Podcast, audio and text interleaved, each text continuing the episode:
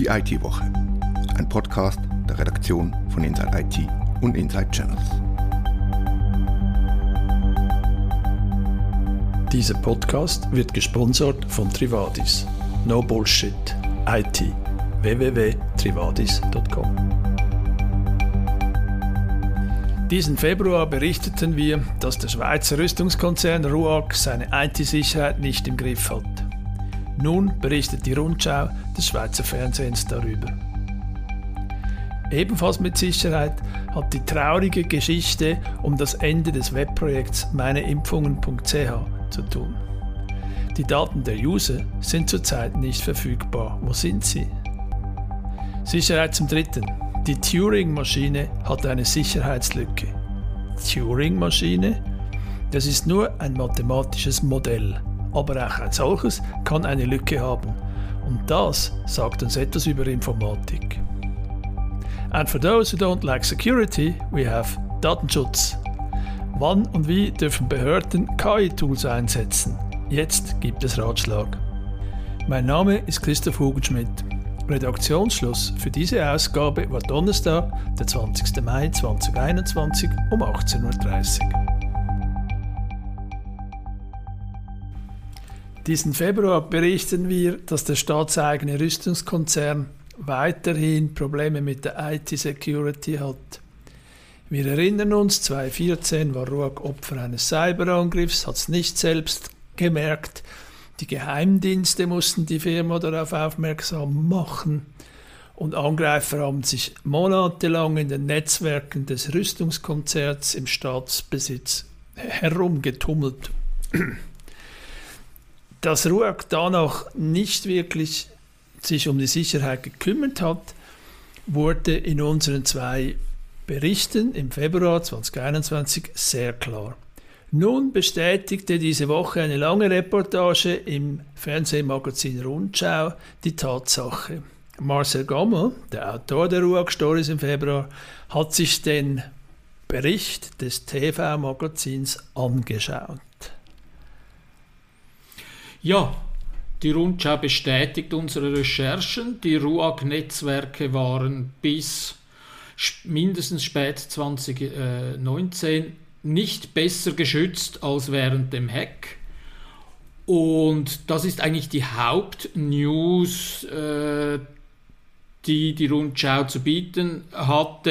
Äh, neben einem Hacker-Video das laut Rundschau zeigen soll, dass letzten April anonyme eben Hacker ins Netzwerk von RUAG International äh, eindringen konnten und sich dort tummelten.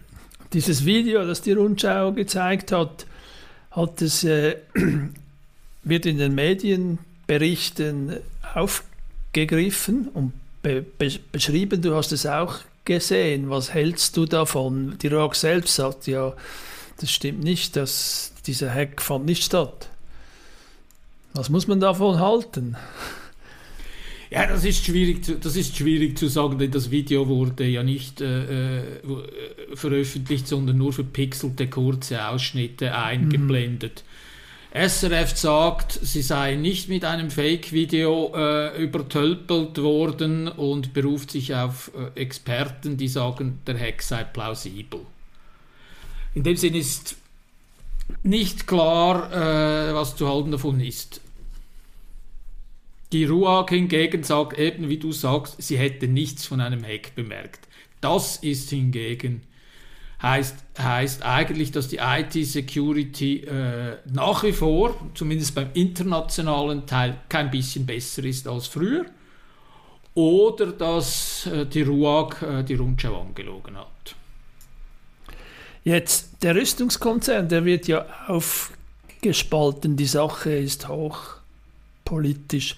RUAG International soll eine Firma im Privatbesitz werden und RUAG MRO wird im Besitz des Bundes bleiben und Dienstleistungen für die Armee erbringen.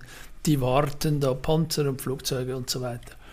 Und bei dieser Aufspaltung gehen Daten von der RUAG in die Daten der Armee und des Verteidigungsministeriums Departements des VBS. Und diese sagen nun, sie seien sehr sorgfältig vorgegangen, es sei keine Schadsoftware in die Systeme der Armee gekommen, sie seien da ganz sicher. Wie müssten wir das einschätzen? Eine Einschätzung ist schwierig. In diesem Fall gilt das Prinzip, äh, Vertrauen ist gut, Kontrolle ist besser. Und mit mhm. Kontrolle meine ich äh, äh, nicht nur geheime Prüfberichte von irgendwem. Äh, dazu ist die Geschichte zu groß, die Beziehung zwischen VBS und der eben äh, Schlamperei bei der RUAG äh, zu, zu tief, zu lang. Äh, ich kann sagen, ich habe der, der, dem VBS Fragen gestellt zum äh, Dateimigration, mhm. wie das ablief und wie die Dateien der RUAG gescannt worden sind vom VBS. Ich habe exklusiv auch einige Informationen erhalten, die ich äh, auch publizieren werde. Jetzt der Fernsehbericht, der hat ja nun endlich die Politik geweckt. Es gibt verschiedene Forderungen bis hin zu einer parlamentarischen Untersuchungskommission, glaube ich.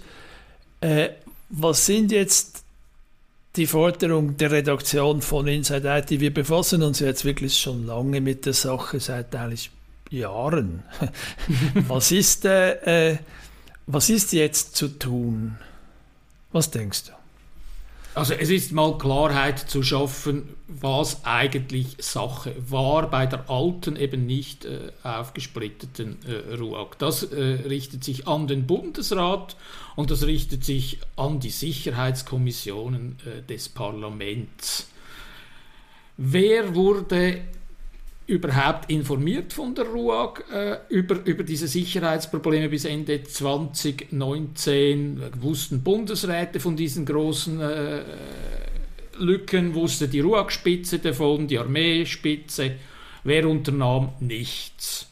Und die Sicherheitskommission des Parlaments muss sich selbst mal fragen, wie sie ihre Aufgaben wahrnehmen will, wenn sie, äh, so in der Rundschau gesagt, keine Ahnung von nichts hatte äh, und dieses Hackvideo sich anschauen musste, völlig ahnungslos. Wie kann ein kleines Medium wie Inside IT oder auch die Rundschau nun viel mehr herausfinden als die Parlamentarier? Das ist doch eine große Frage. Ob es eine PUC braucht, wird von den Untersuchungen abhängen.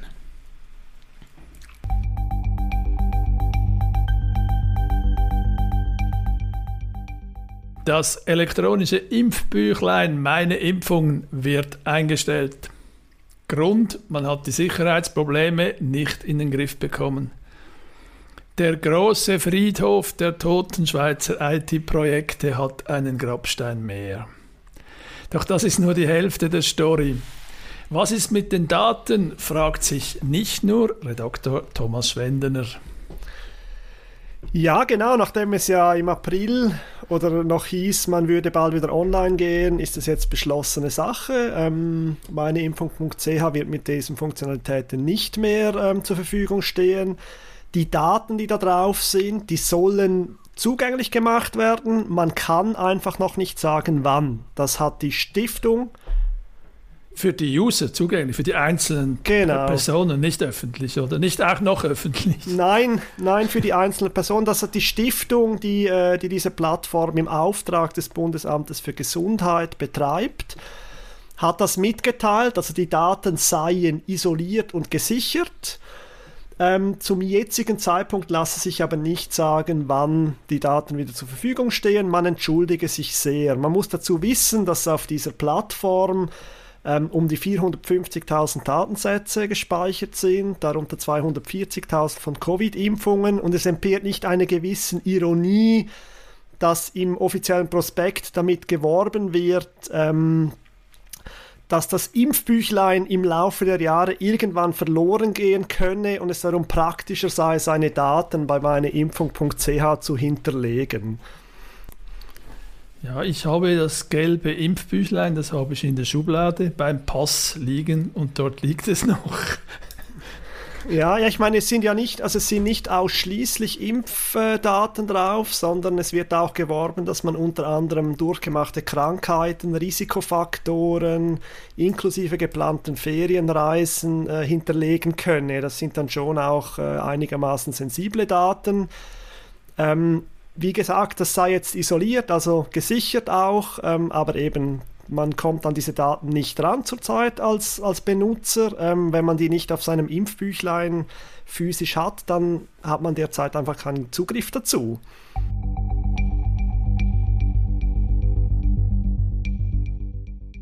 Die Redaktion macht sich in den letzten Wochen ein bisschen einen Spaß daraus, schwierige Themen in den Podcast einzubringen. Vor zwei Wochen kam Katharina Jochum mit dem Thema Quantencomputer. Letzte Woche doppelte Marcel Gamma mit Digital Ledger Technology nach, also äh, DLT oder Blockchain auch genannt. Und diese Woche jetzt schlägt Philipp Anz das Thema Turing-Maschine vor. Philipp, was um Gottes Willen ist eine Turing-Maschine? Eine Turing-Maschine ist ein relativ einfaches Modell eines Computers und jede Informatikerin und jeder Informatiker, der sich einmal in seinem Studium oder seiner Ausbildung vermutlich mit dem Thema beschäftigt hat, wird damit konfrontiert. Kurz gesagt, es ist eine Maschine, die läuft, die Eingaben aufnimmt und wieder ausgibt. Also eine solche Maschine, die existiert also nicht, sondern es ist ein Modell, mit dem man Informatik sich vorstellen oder denken kann oder ausprobieren kann, was Informatik tun könnte. Stimmt das? Habe ich das etwa erwischt? Das ist, das ist sicher die ursprüngliche Idee. Es wird auch nicht mehr in den heutigen Ausbildungen angewandt im Sinne von man muss eine Turing-Maschine sein, sondern es wird benutzt auch, um darzustellen zu können, was mit Programmiersprachen oder mit, mit visuellen Modellen alles möglich ist. Es ist das Vorstellungsmodell eines Computers. Und zu dieser nicht existenten Maschine gibt es nun News, Philipp. Was ist passiert? Worüber hast du geschrieben? Bei dieser Maschine wurde eine Sicherheitslücke entdeckt. Sicherheitslücken, das ist etwas, das ähm, uns tagtäglich beschäftigt und mhm. das ist ein Problem und ein wichtiges Thema. Wenn allerdings bei der Turing-Maschine eine Sicherheitslücke entdeckt wird, dann sind die Alarmglocken nicht gleich auf Rot, weil die Turing-Maschine ist ein theoretisches Modell und der Entdecker dieser Sicherheitslücke, der hat nun nachgewiesen, dass man ausgehend von einem über 50-jährigen Modell auch dort eine Sicherheitslücke gefunden hat. Und wer hat die gefunden? Wer hat jetzt da in dem Konzept Turing-Maschine herumgewühlt, um eine Lücke zu finden? Das ist ein Informatikprofessor aus Stockholm, Pontus Jonsson, der das nachgewiesen hat in seinem Papier und wir lachen jetzt ein bisschen darüber. Das ist natürlich aber auch theoretische Arbeit. Das dementsprechend anzugehen und zu sagen, übrigens nach 50 Jahren, es gibt eine Sicherheitslücke bei der Turing-Maschine. Interessant ist, dass Pontus Jonsson nicht nur IT-Professor ist, sondern ist auch Direktor der schwedischen Cybersecurity-Behörde, also einer Institution, die auch die Schweiz im Moment am Aufbauen ist.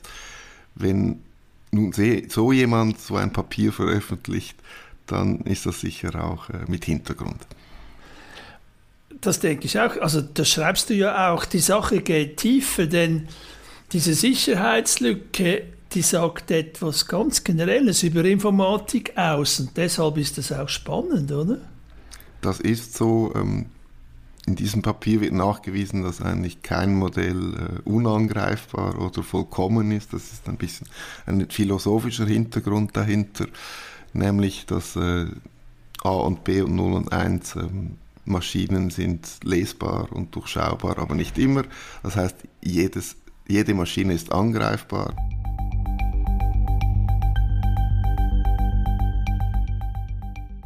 Künstliche Intelligenz wird aktuell in immer mehr Systemen eingesetzt. KI-Werkzeuge sind vor allem gut in der Erkennung von Mustern. Nicht nur, aber vor allem. Sie eignen sich zum Beispiel für Spracherkennung, die Programmierung von Bots, für Dialoge, automatisierte Bilderkennung und vieles mehr. Es ist also logisch, dass auch Behörden KI-Tool einsetzen wollen. Das ist aber gar nicht so unproblematisch, wie Katharina Jochum schreibt. Katharina, wo liegt das Problem? Ja, da gibt es so einige. Es stellen sich Fragen aus rechtlicher, aber auch aus ethischer Sicht. Zum Beispiel darf der Staat nur dann etwas tun, wenn es eine gesetzliche Grundlage dafür gibt. Er darf nicht einfach etwas machen, weil es jetzt noch cool wäre, ein KI-Tool zu bauen. Wir wissen zum Beispiel auch, dass die Qualität der Daten sehr wichtig ist bei KI-Anwendungen, aber unterschiedliche Abteilungen oder unterschiedliche Behörden dürfen Daten nicht einfach ohne gesetzliche Grundlage miteinander austauschen. Das bedeutet, wenn zwei Abteilungen von derselben Person dieselben Daten benötigen, müssen diese in den meisten Fällen auch doppelt erhoben werden. Der Kanton Zürich hat sich mit der Frage nun befasst, oder? Genau, ja. Denn der Staat muss zum Beispiel auch sicherstellen, dass Diskriminierung verhindert wird. Es muss die Autonomie des Menschen geschützt werden. Weitere ethische Grundsätze sind Fairness, Transparenz, eine Rechenschaftspflicht und so weiter.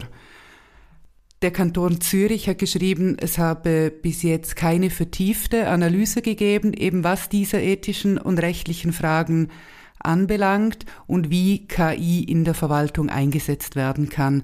Er hat deshalb eine Studie in Auftrag gegeben, die sich genau mit diesen Fragen befasst.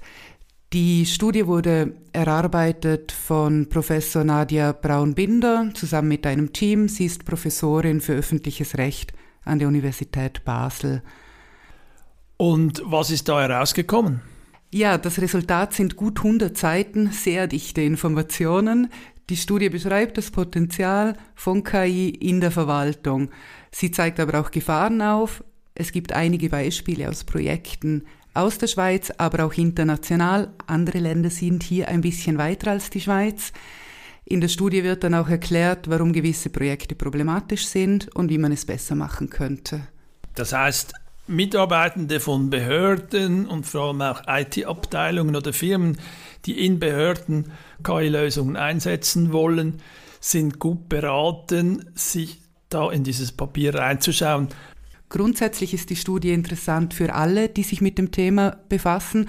Sie richtet sich aber, wie du gesagt hast, insbesondere an Leute aus der öffentlichen Verwaltung, die KI-Anwendungen bauen wollen oder es für die öffentliche Verwaltung machen. Sie hörten die IT-Woche, ein Podcast der Redaktion von Inside IT und Inside Channels.